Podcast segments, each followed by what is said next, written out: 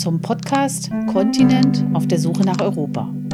Dem Podcast zur gleichnamigen Ausstellung von Ostkreuz, Agentur der Fotografen und der Akademie der Künste Berlin. Mein Name ist Anja Meier.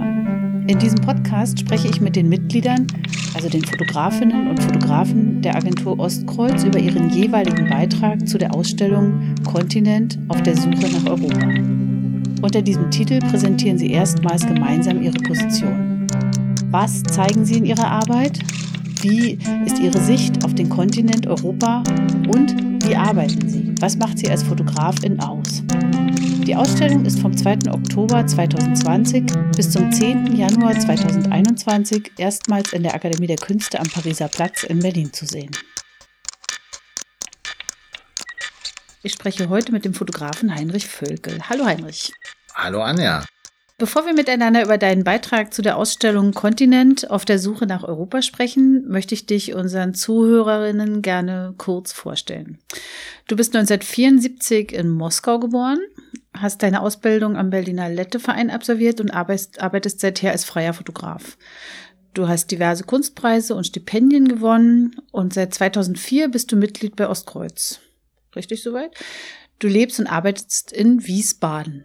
Also einer der Ostkreuz-Fotografen, die gar nicht hier jeden immer vor Ort sind. Heinrich, lass uns erst mal über deine Arbeit sprechen. Erzähl doch mal, worum es da geht und warum du, wie du zu dem Thema gekommen bist. Ja, also wie gesagt, ursprünglich hatte ich ja eine andere Idee, die ich realisieren wollte, aber ähm, diese, ich sag mal, Corona-Krise ähm, hat mich dann dazu bewogen, jetzt auf dem letzten Meter äh, nochmal das Thema zu wechseln und eine neue Arbeit anzufangen und, und zu fotografieren. Und zwar war ich fasziniert, also habe ich Bilder gesehen in der Zeitung ähm, und war fasziniert von den Grenzen, die geschlossen worden sind, also von dem temporären Schließen der Grenzen, von diesem äh, Zustand des sich Einigelns. Und ich habe ja jetzt nur Grenzen fotografiert, die quasi von deutscher Seite auch äh, geschlossen wurden. Ja, aus, also, äh, also sozusagen logistisch geschuldet. Ja, man kann ja, du konntest sozusagen nur. Nein, also ich meine, ich hätte natürlich auch Tschechien und Polen fotografieren können, aber das mhm. hat mich nicht so sehr interessiert, weil oder Belgien und Holland, äh, die ja gar nicht geschlossen sind, aber ähm, mich hat halt interessiert, das ist ja im Bundesanzeiger veröffentlicht worden äh, von, von, vom Bundesinnenministerium, dass der Beschluss gefasst worden ist, ähm, die Absätze, die für den ähm, Reise, die für die Reisefreiheit äh, im Schengener Abkommen ähm, vorgesehen sind, dass die ausgesetzt werden und dass äh, bestimmte Paragraphen des Schengener Abkommens, die es ermöglichen, auch seine Binnengrenzen wieder zu schließen, ähm, dass sie in Kraft treten, sozusagen. Hm, Wahnsinn eigentlich, ne? Ja, also ja. wie gesagt, ich bin ja Ostler, also ah. äh, in der DDR aufgewachsen, war beim Mauerfall äh, 15 Jahre alt, habe mich da auch politisch engagiert damals in Leipzig. Äh, und dass sozusagen 30 Jahre nach der Wiedervereinigung Grenzen wieder zu sind, rührt mich natürlich auch persönlich an, ne? dass diese also wirklich liebgewonnene Freiheit. Und ich muss sagen, von Wiesbaden aus sind es äh, zwei Stunden bis nach Straßburg. Also man mhm. ist schneller in Frankreich als in Berlin. Äh, ich bin schneller in Luxemburg als in Berlin. Und man nimmt die Gelegenheiten ja auch ab und zu wahr. Äh, die Schwester meiner Freundin wohnt in, in der Schweiz. Wir fahren öfter in die Schweiz. Äh, geht alles plötzlich nicht mehr. Ne? Mal abgesehen mhm. von dem Stay at Home. Mhm. Äh, aber diese Idee, dass man plötzlich äh, Deutschland nicht mehr verlassen kann und dass wir uns einigeln auf eine bestimmte Art, sicherlich den Umständen geschuldet, aber es, ich fand einfach, das ist ein interessantes Momentum mhm. erstmal. Ja, wie so eine Wiederkehr, oder? Also ich kann mich erinnern, im, im Sommer 89 wurde es ja dann auch plötzlich schwierig, äh, nach, nach Polen noch zu reisen und nach Tschechien und so. Da sind zwar dann trotzdem noch viele gefahren, aber es war, äh, es wurde immer komplizierter. Also insofern ist das so ein bisschen wie so eine Zeitschleife, der wir gerade beiwohnen. Ja, stimmt, stimmt. Ich habe auch gerade vor einigen Tagen einen Film gesehen mit meinem Sohn über die Wendezeit und ähm, da fiel das auch wieder mir ein, dass eigentlich man ja dann im Sommer schon nicht mehr nach Ungarn fahren durfte. Ja, ja. Am Ende des Sommers. Mhm. Und, und, und Prag oder Tschechien war ja auch mhm. nicht mehr möglich. Mhm. Und ähm, ich finde das und schon. Und es gab ja schon nicht viel, wo man hinreisen konnte. Und selbst das fiel dann sozusagen. Polen, Polen ging ja sowieso nicht. Äh, wenn dann nur im Transit. Und ja, stimmt. Also mich hat das schon auch dieses, wobei ähm, ich interessant fand auch, und das ist auch Teil der Arbeit, warum die auf eine bestimmte Art auch bisschen repetitiv das Thema wiederholt, ist ja das Temporäre. Da wird quasi sehr provisorisch so eine Grenze gesperrt, also mit so ein bisschen Flatterband und so Baustellenbarken und einem Schild, dass man da nicht durch darf. Theoretisch kann man diese Grenze natürlich total easy überwinden. Ne? Man mhm. kann einfach sich vorbeischleichen oder drüber steigen. Aber das Interessante ist, dass die meisten sich dran halten. Also dass 90 mhm. Prozent, 99 Prozent äh, die Grenze nicht überwinden, auch wenn sie nicht bewacht ist. Ich fand das auch interessant beim äh, Betrachten deiner Fotografien, weil ich auch dachte, im Grunde sieht das aus wie Baustellen, die nur kurz hier stehen und dann wieder weg sind. Also es hat nichts Erschreckendes, es hat nichts Abwehrendes, sondern eher so, ist doch eher so ein Moment, so eine Momentmal-Situation, oder? Ja, also ich finde eigentlich äh, Baustelle quasi, also sozusagen als Umschreibung für was Temporäres eigentlich ganz gut. Es ist ja auch eine bestimmte Baustelle, ähm, die das symbolisiert. Ne? Der Versuch, diesen Virus vom der Ausbreitung, äh, zu, den, an der Ausbreitung zu hindern und, und ihn zu stoppen, indem man so ein paar bisschen Flatterband hinklebt mhm. und eine Baustellenbarke mhm. aufstellt, die in Rot-Weiß signalisiert, äh, Achtung, das hat natürlich schon ähm, auch was Verzweifeltes. Mhm. Und gleichzeitig, da hast du ja total recht, ist es so ein Moment, von dem Versuch. Also es hat wirklich was sehr, sehr Versuchshaftes. Äh, es ist nicht die perfekte Grenzschließung, die, mhm. äh, die sollen ja auch wieder aufgemacht werden. Aber dieses Momentum ist schon interessant, dass man halt so halb gar versucht, äh, mhm. etwas umzusetzen und es eigentlich nur funktioniert, weil wir uns alle dran halten. Genau, so ein bisschen so, Leute, es ist besser für euch. Lasst das hier mal. Ja, also der, der Drang, die Grenze zu überwinden, ist ja äh, beim normalen Bürger quasi gar nicht so hoch. Mhm. Ja? Deswegen funktioniert das. Und die Grenzübergänge, die offen sind, die lassen ja die ganzen Pendler und die zum Arbeiten äh, in die Schweiz müssen oder die Franzosen, die in Deutschland arbeiten, die können ja durch.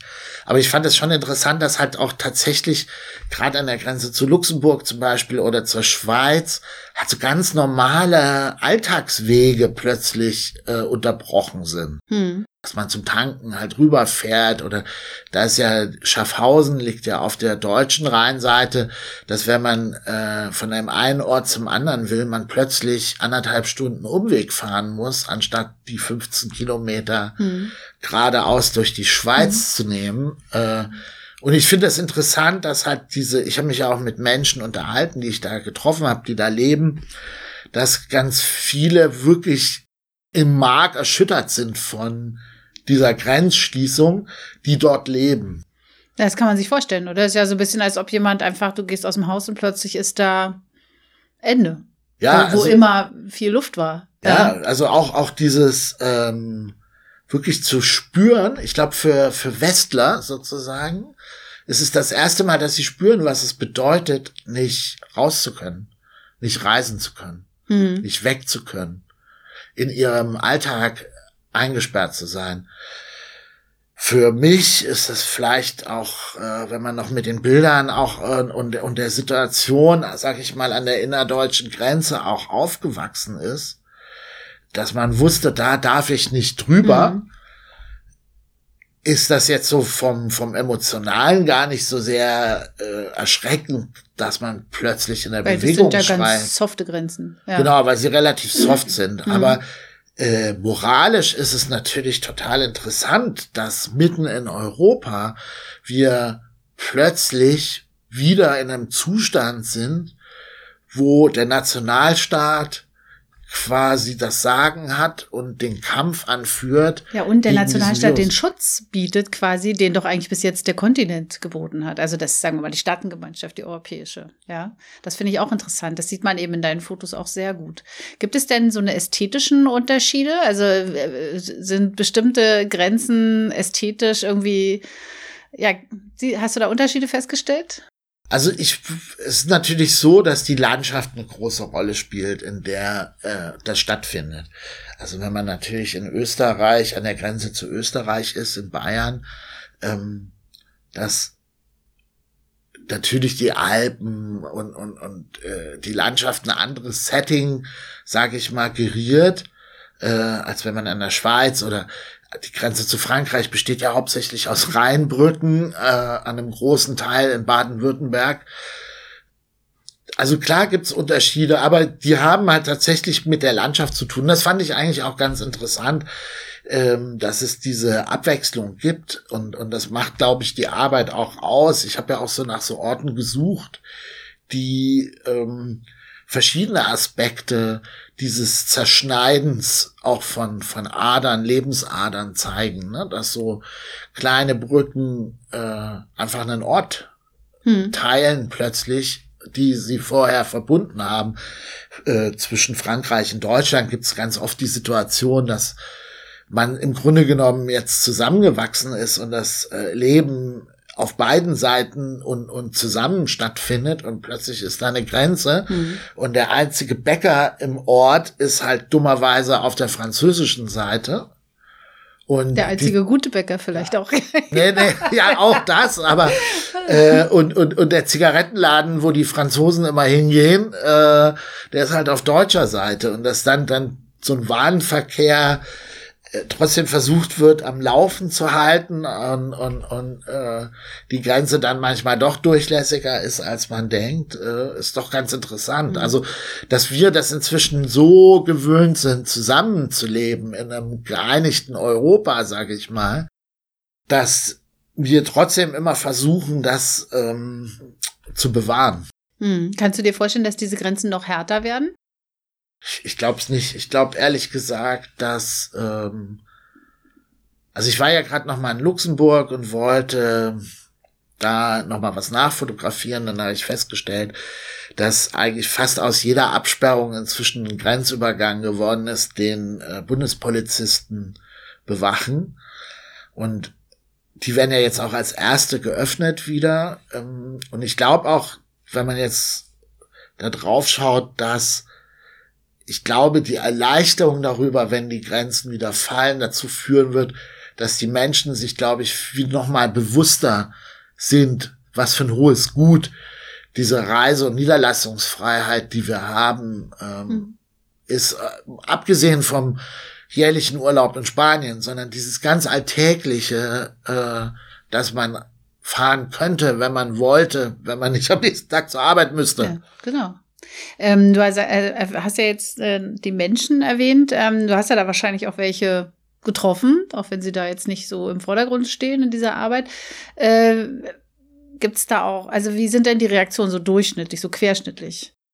Also alle fanden das super, dass ich das mache. Also ja. vom Bundespolizisten, der sein äh, Fahrzeug aus dem Weg fährt, um äh, damit ich das bessere Bild machen kann, bis zum ja, Anwohner einer Grenzstation zur Schweiz, die fanden das alle gut, weil sie natürlich sagen, das ist was Temporäres, das muss dokumentiert werden. In zehn Jahren, wenn wir uns dran erinnern, wie es war, ist es wichtig, Bilder zu haben, weil in kürzester Zeit wird wieder Normalität einkehren und wir werden uns gar nicht mehr vorstellen können, dass das möglich war.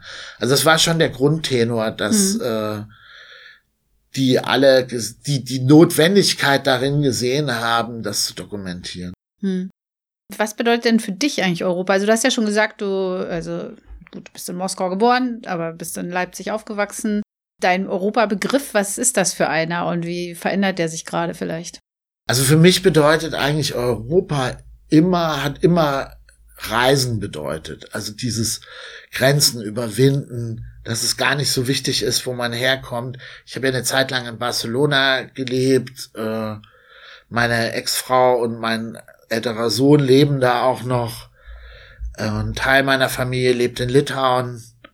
Also dieses Reisen können und, und Leute besuchen, die auch zu seiner Familie gehören, das hat für mich schon immer Europa auch ausgemacht, dieses Erobern äh, von der, anderen Kulturen und dieses Vermischen auch von, von mhm. Sachen. Also, dass man sich halt das, was einem am, am Leben in Spanien gefallen hat, dass man sich das mit nach Hause nimmt und äh, dass es alltäglicher ist. Ähm, da, also das für mich ist Europa schon auch viel Freiheit bedeutet das.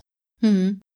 Vor allem gewonnene Freiheit wahrscheinlich. Ähm, aber diese geschlossenen Grenzen jetzt oder die, äh, sagen wir mal, nicht ganz so durchlässigen Grenzen, äh, die erschüttern ja diese Idee von Europa. Also eigentlich auch deine, so wie du sie jetzt gerade beschrieben hast. Ähm, könnte das vielleicht diese, diese Krise was zum Besseren bewirken? Also mehr Bewusstsein für Europa, ein besseres, also eine Wertschätzung erzeugen oder eher nicht?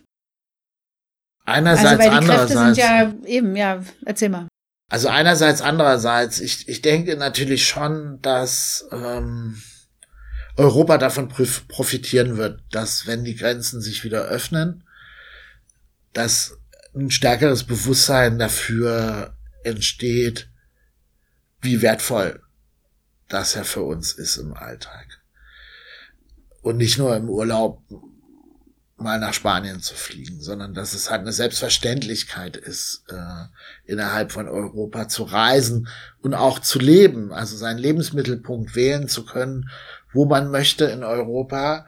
Ähm, und und da, da, diese Freiheit äh, wird schon, glaube ich, davon profitieren. Andererseits befürchte ich auch, dass der Nationalstaat als solcher durch die Krise gestärkt wird, weil komischerweise natürlich jedes Land, egal wie stark sie betroffen waren, so eigene Parameter aufgestellt hat, auch was richtig und was falsch ist im mhm. Umgang mit dem Virus. Es gibt ja ganz wenig äh, Überschneidungen, wo man sagen könnte, ja, okay, da ist so ein einheitlicher Weg, wie in Europa damit umgegangen wird, mhm. zu erkennen. Ich habe auch das Gefühl, auf, in der politischen Dimension, dass quasi das Europaparlament und äh, dass auch Ursula von der Leyen als äh, Kommissarin ähm, ein bisschen an Bedeutung verloren hat durch die Krise, also durch den Virus. Ach, interessant, ja. Ja, mhm. ich glaube schon. Also weil gerade im Umgang mit den Grenzen, ich verfolge das jetzt natürlich ja, dadurch auch mhm. ein bisschen dezidierter, wann wieder aufgemacht wird und wie. Da habe ich den Eindruck, dass die EU eher eine Bitte richtet an die Nationalstaaten, als dass sie eine Forderung formuliert. Mhm. Und ob die Nationalstaaten der Bitte nachkommen, ist gar nicht so klar. Und, und, und wenn, dann auch nur äh, auf den zwischenstaatlich ausgehandelten Parametern. Mhm. Also dass die Grenze nach Luxemburg so schnell wieder geöffnet wird, liegt an dem Infektionsverhalten und an den direkten äh, Gesprächen hm, also am Verhältnis. Am Verhältnis ja. auch zueinander ja. und ein Stück weit auch an der Normalität, die vorher geherrscht hm. hat. Also. Aber ah, das ist interessant, weil ich habe dich ja vorhin gefragt, ob du dir vorstellen kannst, dass die Grenzen wieder fester werden. Äh, das bringt einen ja glatt auf die Idee, was du gerade erzählst, dass es auch möglich ist, dass äh, äh, einige Länder, die auch so ein bisschen rechts drehen langsam, äh, dass die vielleicht die Gunst der Stunde nutzen und so wieder so ein bisschen zumachen. Also alles, was ihnen nützt, erlauben und alles, was sie äh, für, sagen wir mal, innenpolitisch schädlich halten, quasi mit diesem Argument jetzt äh, ihre Grenzen wieder undurchlässiger werden lassen. Also ich glaube, sobald der Coronavirus als ursprüngliches Argument wegfällt, kann sich eigentlich keiner erlauben, seine Grenzen geschlossen zu halten oder undurchlässiger zu machen, weil die Verzahnung in Europa ist ja schon sehr so eng hm. und auch der Geldfluss in Europa, also von der EU, die ausverteilten Mittel sind ja auch ein Druckmittel, um hm. äh, bestimmte ja, und vor allem kannst ja die BürgerInnen eigentlich nicht mehr so einfach das die Menschen, die da an den Barken wohnen.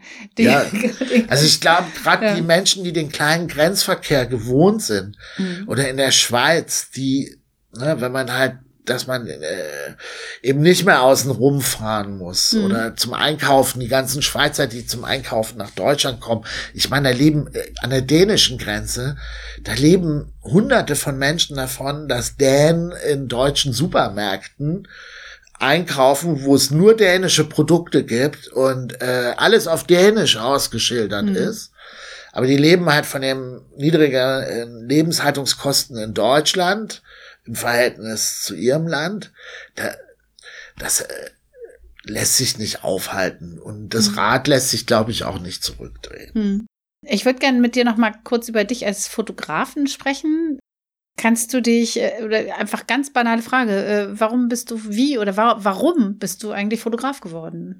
Ja, das hat ja mit meinem Aufwachsen in Leipzig zu tun und der Wendezeit. Ähm, ich war da relativ aktiv politisch in dem äh, Umweltschutzkreis des Jugendveramtes der Thomaskirche.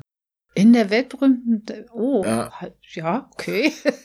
und wir, wir, also wir haben so eine Zeitung rausgegeben mhm. und haben halt für Umweltschutz gekämpft, weil ja Leipzig damals durch den Braunkohleabbau und, und äh, auch durch das starke Heizen mit Braunkohle, Bitterfeld ist in der Nähe, Wolfen, also wirklich so ein Hotspot war. Ich war ein bisschen frühreif und habe mich da halt sehr stark politisch engagiert. Und dann kam halt diese Demonstration und ich war auch am 9. Oktober dabei, ähm, als wir um den Ring gezogen sind und mhm. das sozusagen der erste Stein, das erste Steinchen war, das äh, den Koloss DDR ähm, zur Veränderung getrieben hat. Und nach, bei einer der späteren Demonstrationen habe ich dann so einen japanischen Fotografen gesehen, der auf so einer Leiter stand und diese Menschenmassen sind um ihn herum geströmt und der hatte eine Kamera in der Hand und hat das fotografiert. Und vorher war ich eher so ein Hobbyfotograf und habe halt im Urlaub ein paar Bilder gemacht mhm. in Schwarz-Weiß und mhm. äh, auf NP27 von Orvo. Ähm, und da habe ich den gesehen und dann wusste ich, das will ich auch. Ich will Geschichte fotografieren, während sie passiert. Ja. Und das ist ja quasi jetzt kehre ich auf eine Art ja auch wieder dazu zurück oder dieses Grundprinzip, warum ich 1989 entschieden habe, Fotograf werden zu wollen, holt mich jetzt ja wieder ein, indem ich quasi so eine aktuelle Geschichte hm fotografieren. Du bist der Mann auf der Leiter. Jetzt ja, aber ich habe keine Weste, so eine ich habe nicht leider nicht so eine beige, so eine schicke Weste, Weste so eine, so eine Fotografenweste. So eine Wir sind genau. aber halt auch ein bisschen aus der Mode gekommen, leider. Du bist ja schon lange äh, Mitglied äh, bei Ostkreuz, seit 2004, glaube ich. Ähm, mhm. Kannst du dich noch erinnern, wie das kam? Also wie, wie wird man denn, wie wurdest du denn Mitglied dieser honorigen Agentur? Ich weiß gar nicht so richtig, warum, aber damals äh, ist man auf mich zugekommen. Also Michael Trippel, der damals noch Mitglied war, jetzt Professor in Hannover, und Jordis Antonia Schlösser haben mich unabhängig voneinander gefragt, ob ich Interesse hätte, äh, der Agentur beizutreten. Und da ich ähm, schon ein großer Ostkreuz-Fan war, weil es gab ein tolles Buch aus der Nikolaischen äh, Buchhandlung, die das mal selber verlegt hatten. Und das war quasi so Mitte der 90er für mich schon so ein Buch gewesen, was, an dem ich mich stark orientiert habe, ähm, in welche Richtung ich fotografisch gehen mhm. möchte eigentlich. Ja, so kam das. Also ich bin gefragt mhm. worden. Ähm, interessant ist ja, dass du quasi aus so einem, äh, also aus dem Osten, aus so einem ver, äh, kollektivistisch verfassten Land kommst. Was zieht einen denn da wieder ins Kollektiv? Ich meine, es, äh, ist, ist das eine Prägung, die man nicht abstreifen kann? Oder? Na, endlich kann der Sozialismus zeigen, was er drauf hat. Nein, also ähm, ich habe eine Zeit lang für den Stern so Set-Reportagen von Filmdrehs äh, fotografiert. Und mich hat das immer fasziniert, dieses Teamwork. Und ich habe manchmal schon auch das Gefühl gehabt, dass ich es schade finde, dass Fotografen so starke Einzelkämpfer sind und, und es immer so eine starke Hinwendung zum Individualismus gibt. Und eigentlich habe ich die Gemeinschaft schon immer gut gefunden. Also ich habe sie entweder quasi für mich selber künstlich hergestellt, indem ich eine Bürogemeinschaft mit ein paar anderen Fotografen zusammen gegründet habe in so einer Kreuzberger Fabriketage oder ja, dann halt durch Ostkreuz. Also ich brauche den Austausch auch und äh, ich finde ja schon, dass der große Vorteil eben auch darin besteht, dadurch, dass wir ja alle einer bestimmten Art von Fotografie oder nicht so sehr, wie sie aussieht, sondern was sie inhaltlich leisten soll, anhängen, hm. ist sozusagen das Gespräch darüber, was man da macht und wie die Fotografie aussieht und ob das jetzt gut ist oder schlecht. Also damit kann man eher auf Augenhöhe, kann ich da mit meinen Kollegen dann drüber sprechen bei Ostkreuz, weil es halt dieses Grundverständnis mhm. über was Fotografie leisten soll, mhm. äh, gibt. Wird sowas dann in der ganzen Gruppe besprochen oder bildet man Grüppchen oder so, äh, weiß nicht, wie ist das? Also wenn man an so einer Arbeit sitzt und äh, geht man dann zu jemandem aus der Gruppe, zu, spricht man einzelne Leute an oder macht man äh, ein Duo fix und alles wird hingelegt oder wie, wie ist das? Also ich kann ja jetzt über die Arbeit, die hier an der Wand hängt, sozusagen ja. sprechen. Ähm, die habe ich erstmal für mich behalten und als ich dann einen gewissen Entwicklungsstand fertig hatte, also bis nachdem ich aus Dänemark zurückkam, habe ich das halt in den Jurfix gegeben. Ah, okay. Mhm. Eine ziemlich große Auswahl einfach mal gezeigt. Und dann hat sich auch relativ schnell, äh, haben sich so ein paar Motive rausgeschält, die halt bei allen gut ankamen im Sinne von, dass sie schon verstanden haben, dass die besser sind als andere. Und dann habe ich mir zwei, drei Kollegen gesucht, mit dem ich dann nochmal da ins Detail gegangen bin und dann deren Einschätzungen nochmal genommen habe, um nochmal mich selber wirklich dran zu setzen. Also so ein bisschen, ja, okay. aber das ist auch ganz unterschiedlich. Also ich mal entscheide ich das selber und, und, und, und stelle es dann nur noch der Gruppe vor.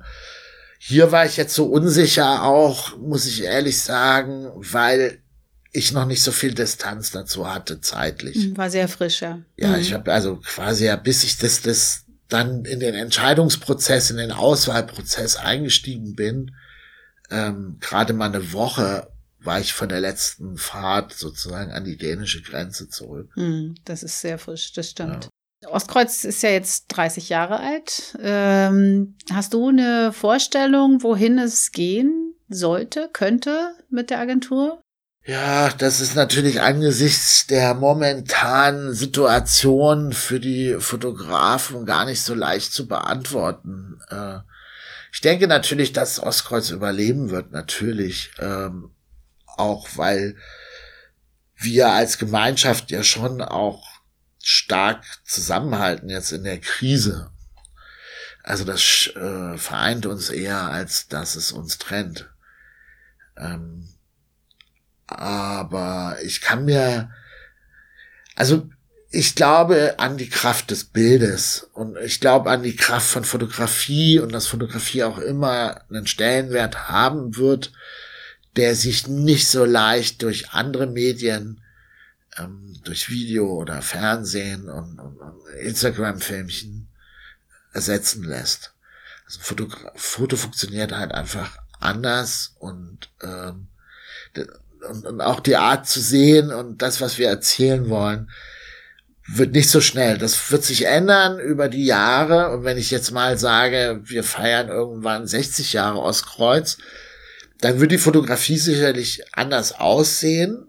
Aber so wie alle bei uns ja unterschiedlich fotografieren und mhm. unterschiedliche Charaktere sind, wird aber dieser Fotografie in 30 Jahren immer noch der gleiche Grundsatz ähm, zugrunde liegen, dass wir dem Menschen zugewandt arbeiten. Mhm.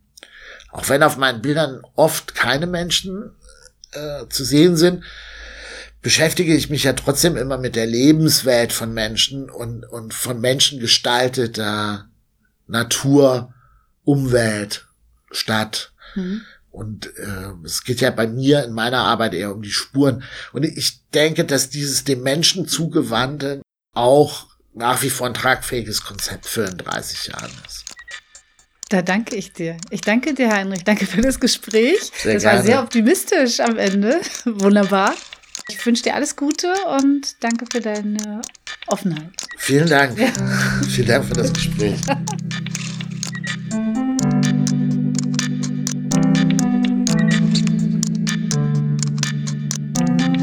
Das ist der Podcast zu Kontinent auf der Suche nach Europa. Eine Ausstellung von Ostkreuz, Agentur der Fotografen und der Akademie der Künste Berlin. Redaktion Anja Meier und Thomas Winkler. Produktion und Musik Nikolai Kühling. Danke an die Taz, die Tageszeitung, für die Nutzung ihres Studios im Auftrag der Akademie der Künste Berlin und Ostkreuz Agentur der Fotografen.